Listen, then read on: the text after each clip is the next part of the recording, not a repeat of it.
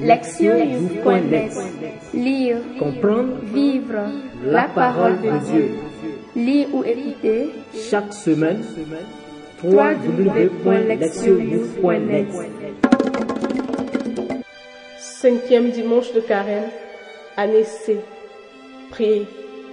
Psaume, psaume 125, versets 1 à 6. Quand le Seigneur ramena les captifs à Sion, nous étions comme en rêve. Alors, notre bouche était pleine de rire, nous poussions des cris de joie. Alors, on disait parmi les nations, quelle merveille fait pour eux le Seigneur. Quelle merveille le Seigneur fit pour nous. Nous étions en grande fête. Ramène, Seigneur, nos captifs, comme les torrents au désert, qui sèment dans les larmes, moissonnent dans la joie. Il s'en va, il s'en va en pleurant, il jette la semonce. Il s'en vient, il s'en vient dans la joie, il rapporte les gerbes.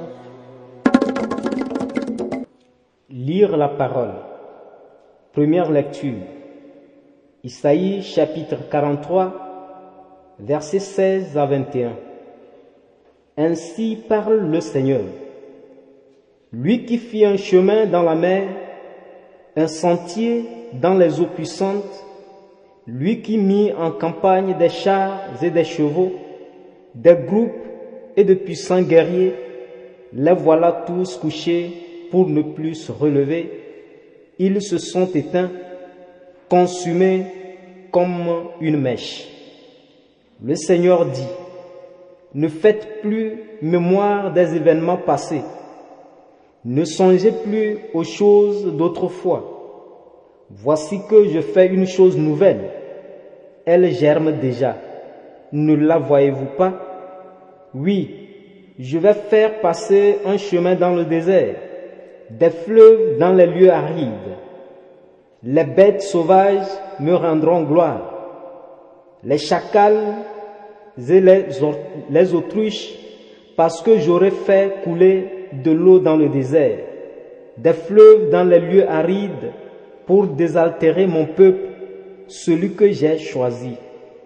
Ce peuple que je me suis façonné redira ma louange. Deuxième lecture, Philippiens chapitre 3, versets 8 à 14. Frères, tous les avantages que j'avais autrefois, je les considère comme une perte à cause de ce bien qui dépasse tout, la connaissance du Christ Jésus, mon Seigneur. À cause de lui, j'ai tout perdu. Je considère tout comme des ordures, enfant de gagner un seul avantage, le Christ, et en lui d'être reconnu juste, non pas de la justice venant de la loi de Moïse, mais de celle qui vient de la foi au Christ. La justice venant de Dieu, qui est fondée sur la foi. Il s'agit pour moi de connaître le Christ, d'éprouver la puissance de sa résurrection et de communier aux souffrances de sa passion en devenant semblable à lui dans sa mort, avec l'espoir de parvenir à la résurrection d'entre les morts. Certes, je n'ai pas encore obtenu cela, je n'ai pas encore atteint la perfection, mais je poursuis ma course pour tâcher de saisir, puisque j'ai moi-même été saisi par le Christ Jésus. Frère, quant à moi, je ne pense pas avoir déjà saisi cela. Une seule chose compte, oubliant ce qui est en arrière et lancé vers l'avant. Je cours vers le but en vue du prix auquel Dieu nous appelle, là, là-haut, dans le Christ Jésus. Évangile. Jean chapitre 8, versets 1 à 11. En ce temps-là, Jésus s'en alla au mont des Oliviers. Dès l'aurore, il retourna au temple. Comme tout le peuple venait à lui, il s'assit et se mit à enseigner.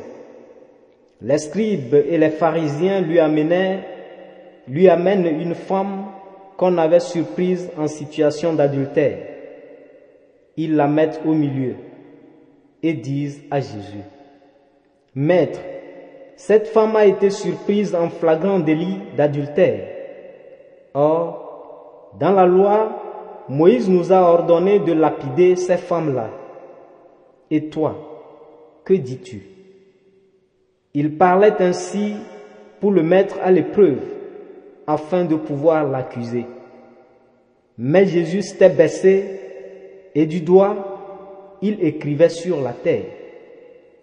Comme on persistait à l'interroger, il se redressa et leur dit, Celui d'entre vous qui est sans péché, qu'il soit le premier à lui jeter une pierre. Il se baissa de nouveau et il écrivait sur la terre. Eux, après avoir entendu cela, s'en allaient un par un, en commençant par les plus âgés. Jésus resta seul avec la femme, toujours là au milieu. Il se redressa et lui demanda, Femme, où sont-ils donc? Personne ne t'a condamné? Elle répondit, Personne, Seigneur. Et Jésus lui dit, Moi non plus, je ne te condamne pas. Va, et désormais, ne pêche plus. Entendre la parole. Le thème. Le grand changement. Les lectures du cinquième dimanche de Carême présentent des changements importants dans la compréhension du salut, de la justice et de l'usage de l'autorité religieuse. Ces changements ont de grandes implications dans la bonne compréhension de ces aspects fondamentaux de la foi et de la vie chrétienne. Dans la première lecture, le prophète Isaïe console les Israélites exilés en proclamant l'approche du salut et la fin de leur exil. Le prophète commence en faisant allusion à une grande intervention salvifique de Dieu dans le passé, à savoir la destruction de l'armée égyptienne dans les eaux de la mer Rouge. Ici, L'eau a été un outil de destruction des oppresseurs d'Israël. Chose étonnante, le prophète avertit ensuite son public. Ne faites plus mémoire des événements passés, ne songez plus aux choses d'autrefois. Isaïe demande-t-il aux gens d'oublier comment Dieu les a sauvés dans le passé? La raison de cette remontrance devient clair quand Isaïe parle de Dieu comme celui qui fait une chose nouvelle. Tout d'abord, Dieu a l'intention de transformer le monde en arrosant la jungle et les déserts, en les rendant habitables pour les animaux sauvages, représentés ici par les chacals et les autruches qui honorent Dieu. Deuxièmement, Dieu a l'intention de donner à son peuple élu l'eau à boire, afin qu'ils puissent également le louer aux côtés des animaux.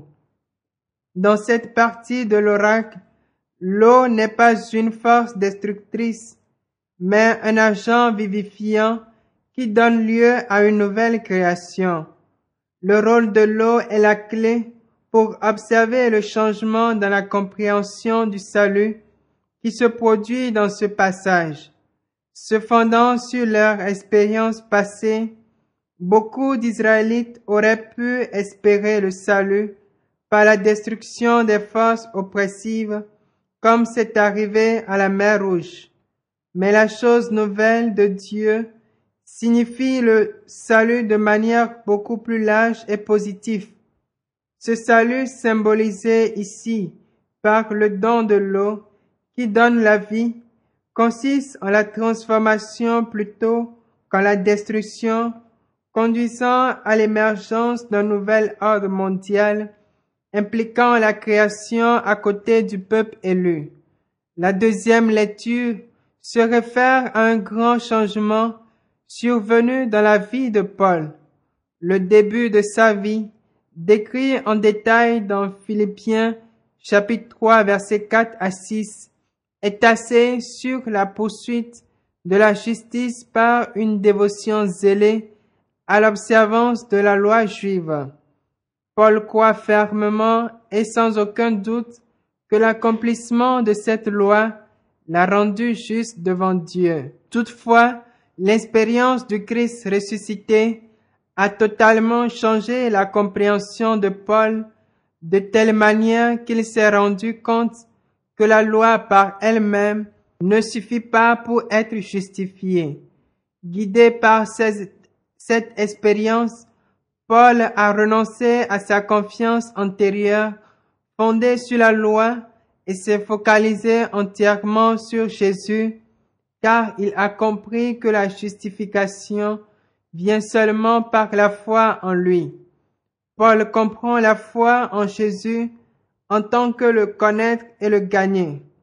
Cela implique une connaissance intime et une union avec le Seigneur ressuscité que Paul espérait atteindre grâce au partage de la souffrance et de la mort dans cette vie, avec le ferme espoir de partager également la résurrection du Christ. Cette union avec le Christ, aussi bien par dans le présent que dans l'avenir, est devenue le seul objectif et la principale préoccupation de la vie de Paul. C'est aussi une quête permanente qui a défini sa mission apostolique. Tous les autres problèmes et même ses convictions antérieures concernant la loi sont devenus comme des ordures pour Paul parce qu'il s'est rendu compte que c'est seulement par la foi en Jésus qu'il peut être juste devant Dieu et atteindre la vie éternelle en présence de Dieu. Ce changement dans la compréhension de la justice a changé à jamais la vie de Paul et a fait de lui l'apôtre le plus zélé du Seigneur ressuscité. Le passage de l'évangile d'aujourd'hui contient l'histoire bien connue de la femme surprise en flagrant délit d'adultère. Toutefois, le point principal dans cette histoire est le conflit entre Jésus et les scribes et les pharisiens. Les chefs religieux ont confronté publiquement Jésus dans le temple en apportant devant lui une femme prise en flagrant délit d'adultère. Ils en appellent au jugement de Jésus sur le sujet et citent une loi de Moïse qui réclame la peine de mort pour tout homme et toute femme qui commet une telle transgression. Cela, bien sûr, soulève la question de l'homme qui, dans ce cas, doit avoir été pris avec la femme. Son absence indique déjà que les motifs des chefs n'étaient pas sincères. Demander à Jésus de prononcer un verdict était un piège posé par les dirigeants pour l'attraper. S'il est d'accord avec la loi de Moïse et les appels à la lapidation de la femme, les dirigeants auraient une raison de l'accuser devant les autorités romaines qui ont le droit exclusif de prononcer une sentence de mort. Si Jésus établit que la femme est libre, alors il serait accusé d'avoir violé la loi de Moïse. Jésus était vraiment coincé. Jésus a trouvé un moyen de sortir de ce piège en refusant de porter un jugement. Tout d'abord, il se pencha en bas et silencieusement, il écrivit avec ses doigts sur le sol, tout simplement en ignorant le défi des chefs. La suggestion qu'il commença à écrire les péchés des dirigeants est peu susceptible d'être vraie parce qu'ils ont continué à l'empresser de donner une réponse. Enfin, Jésus a répondu en mettant au défi les accusateurs de commencer la lapidation avec la première pierre levée par celui qui est sans péché parmi eux. En disant cela, Jésus a transformé avec brio les accusateurs en accusés. Il les a mis à l'épreuve. Maintenant, l'un d'eux aurait dû se déclarer publiquement d'être libre de toute violation des lois de Dieu en jetant cette première pierre. Cela ferait de lui un sujet soumis à un examen minutieux des autres, mais aucun d'eux ne s'est senti en confiance pour déclarer publiquement son innocence. Les accusateurs ainsi commençaient lentement à se dérober à l'extérieur un à un. Resté seul avec la femme, Jésus demande tout d'abord à propos de ceux qui ont voulu condamner. Étant donné que personne ne jette la première pierre, cela implique que tous ont reconnu eux-mêmes d'être aussi pécheurs comme elle. Jésus ne la condamne pas, mais il l'appelle plutôt à changer sa vie et à ne plus pécher. Cette histoire crée un contraste saisissant entre deux façons d'utiliser l'autorité religieuse. Les dirigeants ont utilisé leur autorité en suivant à la lettre la loi et en voulant détruire la vie. Profitant du péché de la femme, ils ont tenté de piéger Jésus pour mettre fin à sa vie. S'ils voulaient vraiment la justice, ils auraient dû apporter son partenaire dans le péché au jugement aussi. Jésus a utilisé son autorité religieuse d'une manière complètement opposée, en préférant la miséricorde et la compassion à la loi. Il donna à la femme une chance pour une nouvelle vie. Son usage de l'autorité religieuse était assez sur la compassion qui donne la vie, alors que l'approche des dirigeants était légaliste et destructrice. La liturgie d'aujourd'hui présente trois différents changements importants dans la compréhension des concepts religieux et l'utilisation de l'autorité religieuse. Isaïe a enseigné les Israélites que, salut de Dieu ne signifiera plus la destruction des ennemis, mais une vivifiante transformation et une restauration du monde et de l'humanité. Paul s'est rendu compte que la justification devant Dieu ne s'obtient pas en suivant un ensemble complexe de lois et de règlements, mais par le bien de l'union avec Jésus-Christ. Jésus a contesté l'utilisation légaliste et malhonnête de l'autorité religieuse de certains dirigeants de son époque. Il a utilisé la compassion et le pardon pour donner à la femme pécheresse l'opportunité d'une vie nouvelle, enseignant ainsi que l'autorité religieuse doit être utilisée par une fin vivifiante. Ceux qui comprennent et expérimentent la nouveauté des voix de Dieu telles que révélées dans la lecture d'aujourd'hui peuvent déclarer en toute confiance avec le psalmiste quelle merveille le Seigneur fit pour nous. Nous étions en grande fête. Écoutez la parole de Dieu. Pendant longtemps, beaucoup estimaient que le soleil tournait autour de la terre. Puis vint Nicolas Copernic avec le système héliocentrique qui a provoqué un changement révolutionnaire dans l'astronomie. Grâce à ce changement, nous ne doutons plus que la Terre tourne autour du Soleil. Nous savons comment le monde fonctionne vraiment et pourquoi le Soleil se lève et se couche. Comme enfant, j'ai cru que les arbres bougeaient quand on regarde par la fenêtre d'un véhicule en mouvement. Maintenant, à l'âge adulte, il y a eu un changement dans ma perception. Je sais que les arbres ne bougent pas. Je suis celui qui bouge et non pas les arbres.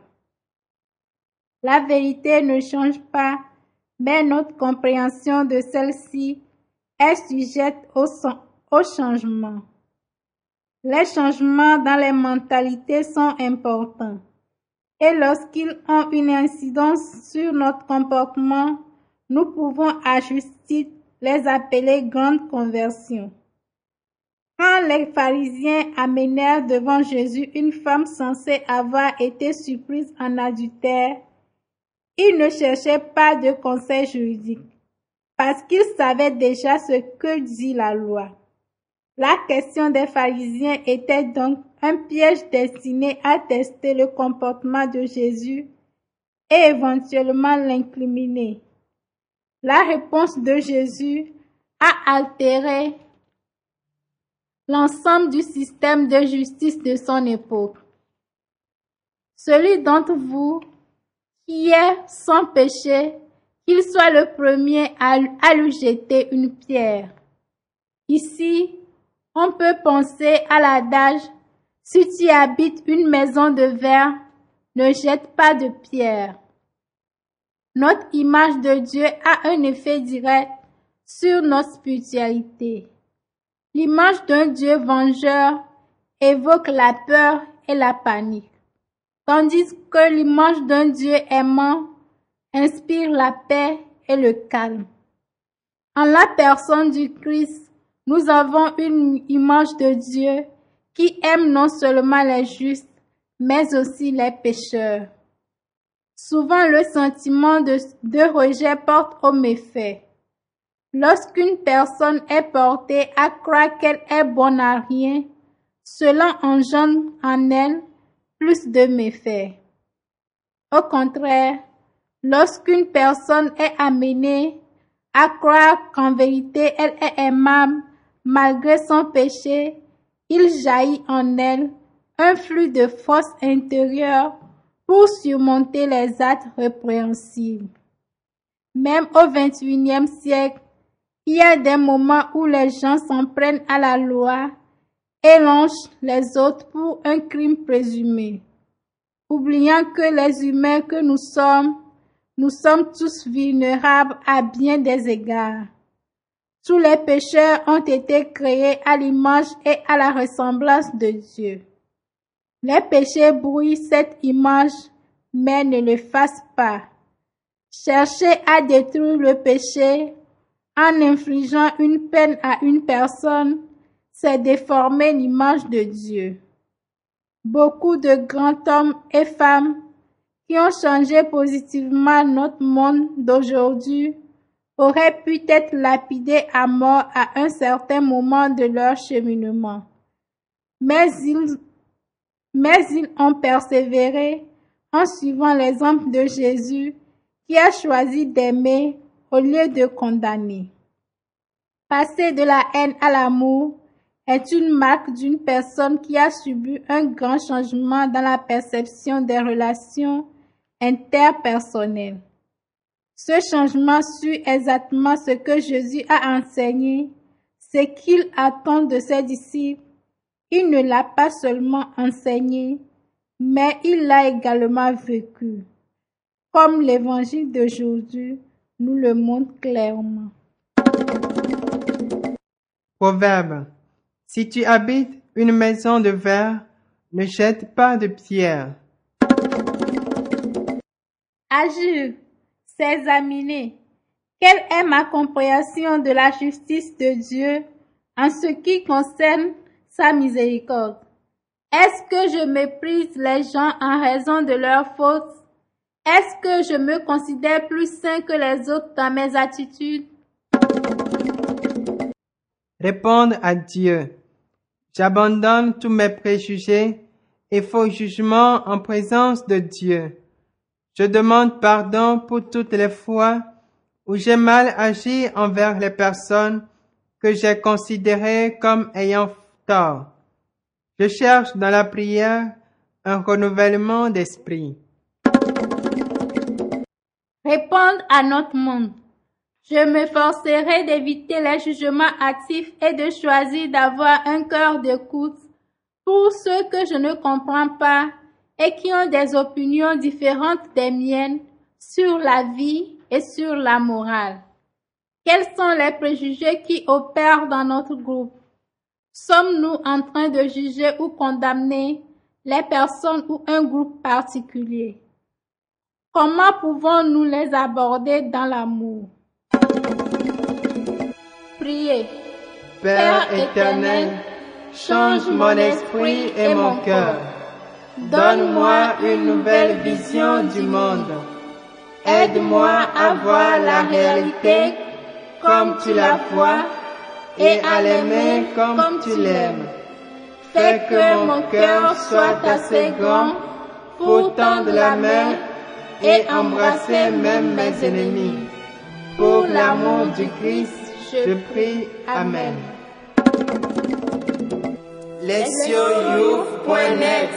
Lire, Comprendre. vivre, la parole de Dieu. lire ou écouter. Chaque semaine, www.lesioyou.net